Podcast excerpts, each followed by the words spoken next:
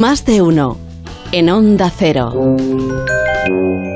¿A quién indultas esta mañana? Pues debería indultar a Ricky Rubio, pero voy a indultar a Shaquille O'Neal, no porque se le pueda echar de menos en las canchas de baloncesto, que también, sino porque el pívot colosal de New Jersey se niega a que sus hijos vivan de su dinero.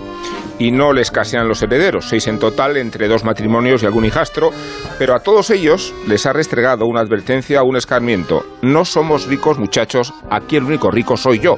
Y no es que Shaq vaya a descuidar a la manutención y a la educación de la muchachada, pero está decidido a cuestionar los privilegios que le reclama la prole de tal manera que los seis hijos seis tendrán que resignarse a las restricciones de una familia convencional.